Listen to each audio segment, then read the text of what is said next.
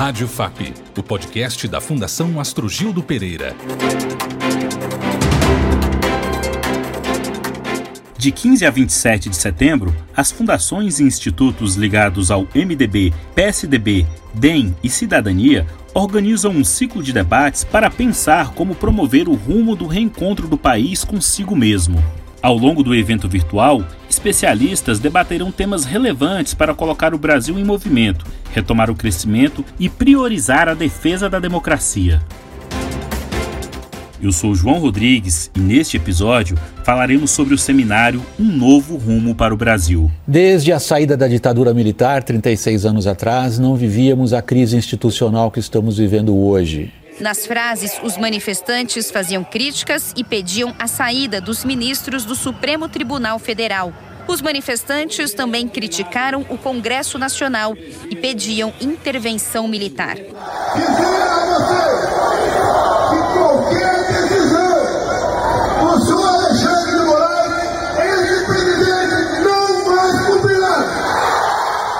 E após as manifestações de 7 de setembro, as paralisações de caminhoneiros aumentaram. O presidente do Senado também fez um pronunciamento.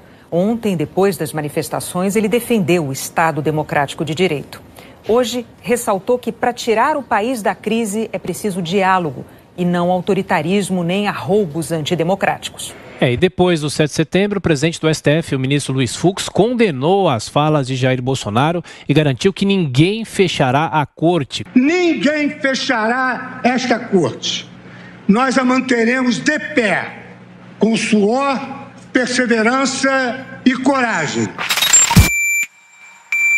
Rádio FAP Política. Nosso entrevistado é Luciano Rezende, presidente do Conselho Curador da FAP. Luciano Rezende é formado em Medicina pela Universidade Federal do Espírito Santo e pós-graduado em Medicina Esportiva pela Universidade Federal do Rio Grande do Sul. O seu ensino médio foi concluído como aluno bolsista de intercâmbio nos Estados Unidos. Foi prefeito de Vitória, no Espírito Santo, de 2013 a 2020 e vice-presidente de Relações Internacionais da Frente Nacional de Prefeitos, FNP, entre 2015 e 2020. Foi ainda membro da liderança do Pacífico e Américas na Escola de Política e Estratégia Global da Universidade da Califórnia em San Diego em novembro de 2018. Atualmente é professor e presidente do Conselho Curador da Fundação Astrogildo Pereira, ligado ao Partido Cidadania 23. Seja bem-vindo, doutor Luciano. Obrigado, João. É uma honra poder conversar com vocês sobre um tema tão importante. Os brasileiros começam a comemorar e a pensar mais sobre esse fato, os 200 anos de independência de Portugal.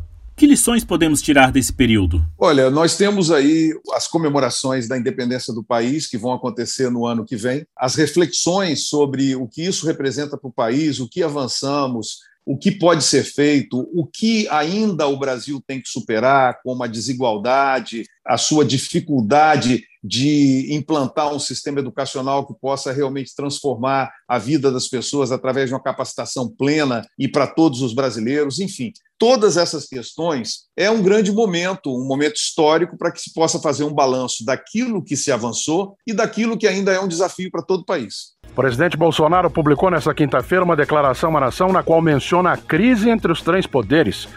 A publicação acontece depois da repercussão das falas do presidente nos atos de 7 de setembro. Em um dos trechos, Bolsonaro diz que nunca teve a intenção de agredir os poderes. Segundo ele, a harmonia entre os poderes não é vontade própria, e sim determinação constitucional que todos, sem exceção, devem respeitar. Em entrevista a José Luiz da Atena, o ex-presidente Michel Temer disse que apaziguou a crise entre os poderes porque a situação estava tensa e preocupante ele teve uma reunião com o presidente Bolsonaro nessa quinta-feira que durou, mais de quatro horas. O que as fundações e institutos vinculados a quatro partidos podem oferecer ao Brasil conflituoso, radicalizado e intolerante como agora? Esse momento é um momento que é preciso que haja alguém, alguma liderança, algum partido político, algum líder no país fazendo o contraponto com a racionalidade Nós não temos na história do mundo nenhum país que conseguiu bons resultados com radicalismo. E esse radicalismo que nós encontramos hoje no país, extremamente dividido, um país é, que não consegue perceber nuances, um país que as pessoas eh, debatem política de uma forma extremamente agressiva, superficial, as fundações do MDB, do PSDB, do DEM e do Cidadania levantaram uma série de palestrantes e temas fundamentais que levam a essa reflexão, para a participação de todos que desejarem, né? os rumos do país. Como que nós vamos poder enfrentar a desigualdade, as propostas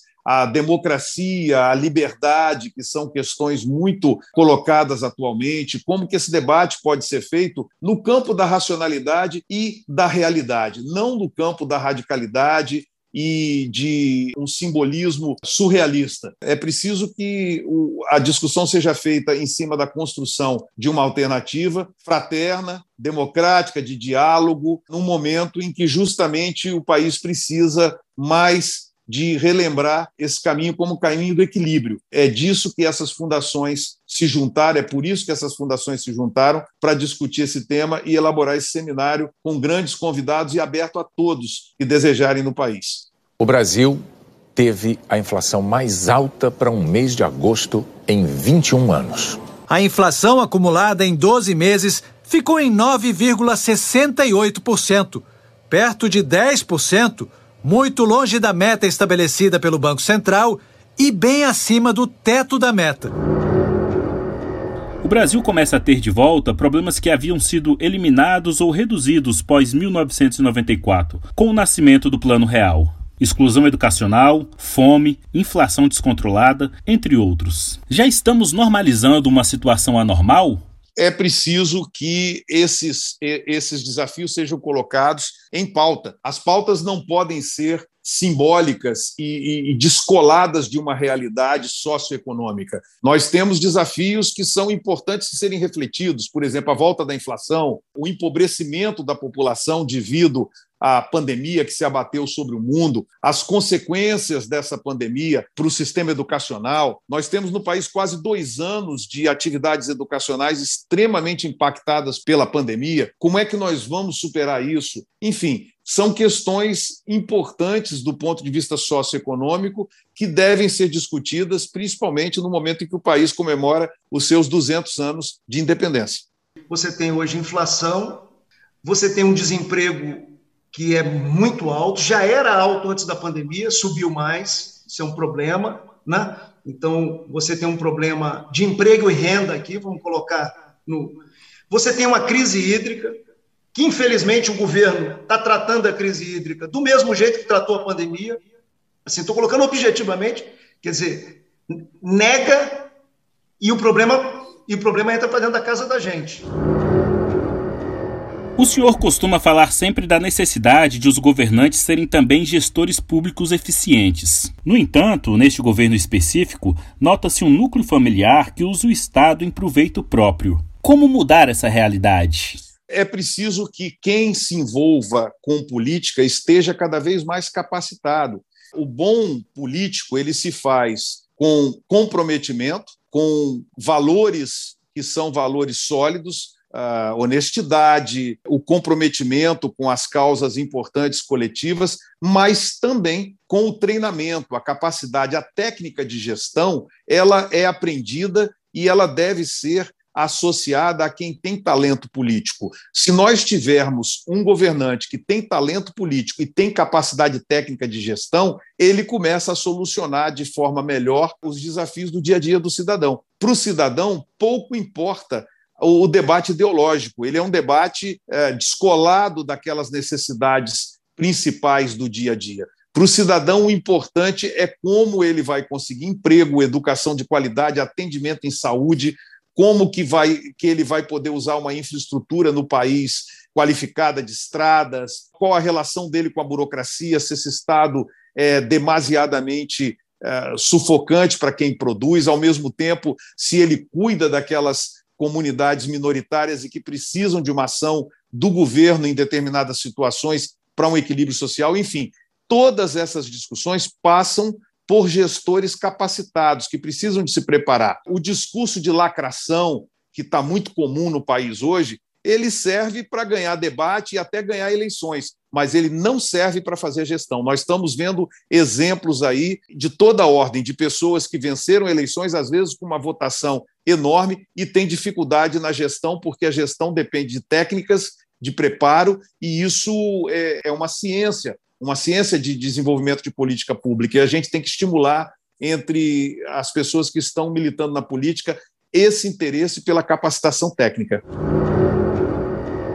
Para encerrar nossa conversa, eu gostaria de pedir para o senhor falar um pouco mais do seminário Um Novo Rumo para o Brasil, que começa na próxima semana. Nomes de peso da política nacional estão entre os expositores, certo? Olha, o seminário está espetacular. Nós temos a presença de ex-presidentes, ex-ministros, pessoas que têm conhecimento profundo dos temas a serem discutidos, são pessoas que transitam pela, pela linha democrática ampla de debate das ideias sem radicalismo, que é o que a gente defende como solução para esse país. E esse seminário foi trabalhado durante dois meses por todas as fundações. Ele está muito bem elaborado e vai ser um privilégio para todos que possam uh, ter acesso a esses debates, com um grande ganho de reflexão e um, um caminho para o país. O que o Brasil mais precisa nesse momento é de uma liderança, uma liderança que possa juntar e unir o país. Líder não é aquele que divide, não é aquele que briga, não é aquele que faz os outros brigarem, não é aquele que espalha ódio, não é aquele que obriga ninguém a fazer nada. Líder é o que inspira, líder é o que dá tranquilidade à, à sua comunidade. Líder é o que faz as pessoas traçarem laços de confiança entre os diferentes, né? entre a, as diversas formas de pensar.